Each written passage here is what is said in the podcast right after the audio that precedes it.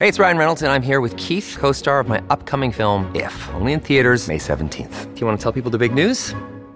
All right, I'll do. it. Sign up now and you'll get unlimited for $15 a month and six months of Paramount Plus Essential Plan on us. Mintmobile.com slash switch. Upfront payment of $45 equivalent to $15 per month. Unlimited over 40 gigabytes per month. Face lower speeds. Videos at 480p. Active Mint customers by 531.24 get six months of Paramount Plus Essential Plan. Auto renews after six months. Offer ends May 31st, 2024. Separate Paramount Plus registration required. Terms and conditions apply if rated PG.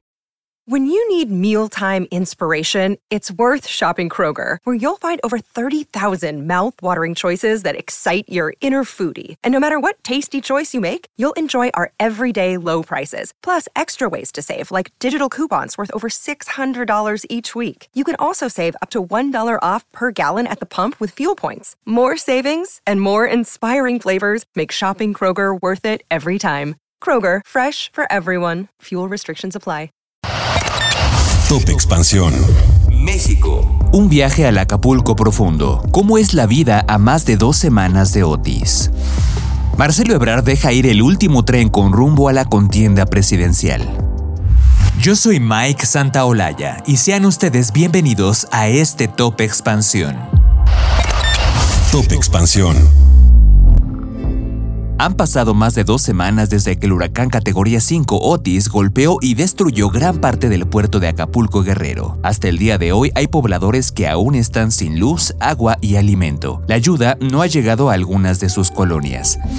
Las calles del puerto son un laberinto. Los automovilistas deben tomar rutas alternas para llegar a sus destinos, pues entre los postes, árboles, montañas de basura, escombros y láminas, los caminos están bloqueados y en algunos puntos solo se puede acceder caminando. Pocos locales han comenzado a abrir. Los comerciantes ofrecen verduras, pollo, carne y huevo, pero los precios elevados impiden que todos tengan acceso a ellos. Algunos supermercados han reabierto sus puertas después de los saqueos y están siendo vigilados por elementos de la Guardia Nacional y la Policía Federal. En la colonia Cuauhtémoc, como en muchos puntos de Acapulco, el servicio de luz no se ha restablecido. Pese a que la CFE anunció el restablecimiento de energía eléctrica, innumerables familias continúan pasando noches en la penumbra. Los postes y transformadores aún se encuentran en el asfalto, entre las pilas de basura, láminas y árboles.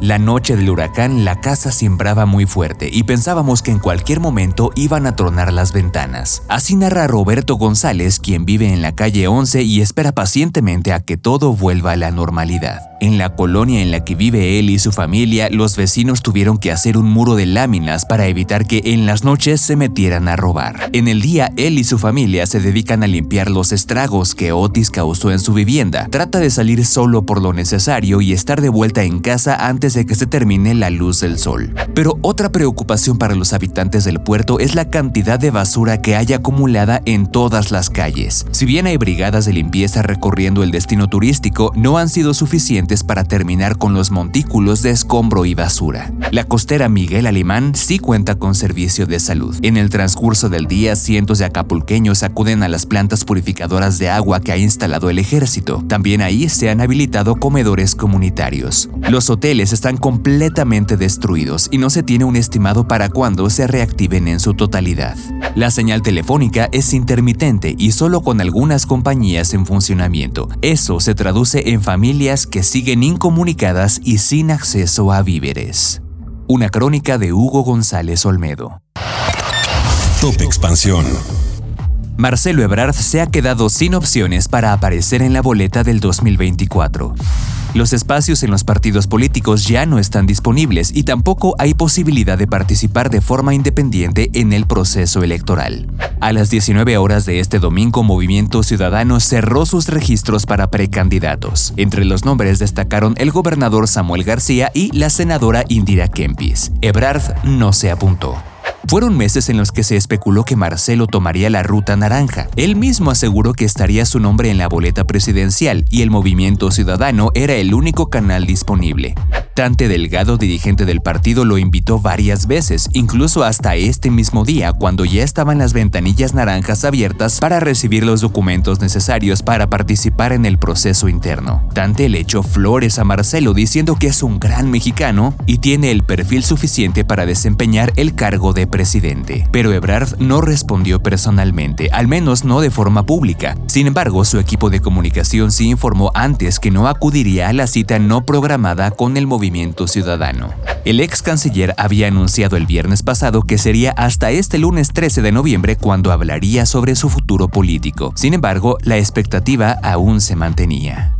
Y es que Marcelo Ebrard lleva años buscando la candidatura presidencial. Su primer gran intento ocurrió en el 2012 cuando contendió contra Andrés Manuel López Obrador y finalmente perdió en una encuesta. Desde la Cancillería se anunció a sí mismo como uno de los posibles sucesores del actual mandatario, quien también lo incluyó en la lista de corcholatas y hasta lo llamó hermano. Finalmente, Ebrard dejó la Secretaría de Relaciones Exteriores el 2 de junio de este año. Lo hizo con una sonrisa en el rostro. Luego presentó propuestas que incluiría en su eventual gobierno. Habló, por ejemplo, de seguridad, de salud, de economía y de cómo apoyar a las mujeres. Pero esto no le alcanzó para convencer a la mayoría en Morena. En la encuesta morenista y en las espejo, incluida una que él propuso, ganó Claudia Sheinbaum.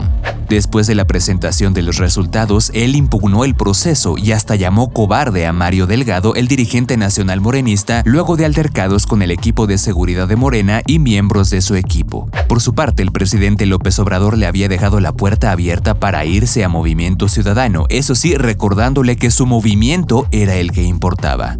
Pero el último tren llegó a la estación este domingo, el tren naranja, y por alguna u otra razón, Marcelo no abordó y ni siquiera se presentó a la estación. Un texto de Carlos Vargas. Top Expansión. Esto fue Top Expansión, un destilado de noticias para que continúen su día bien informados. Yo soy Mike Santaolalla y les deseo un excelente día. Recuerden que si quieren más información sobre economía, política, empresas, mercados y tecnología, siempre pueden contar con Expansión y todas sus plataformas. Hasta pronto. you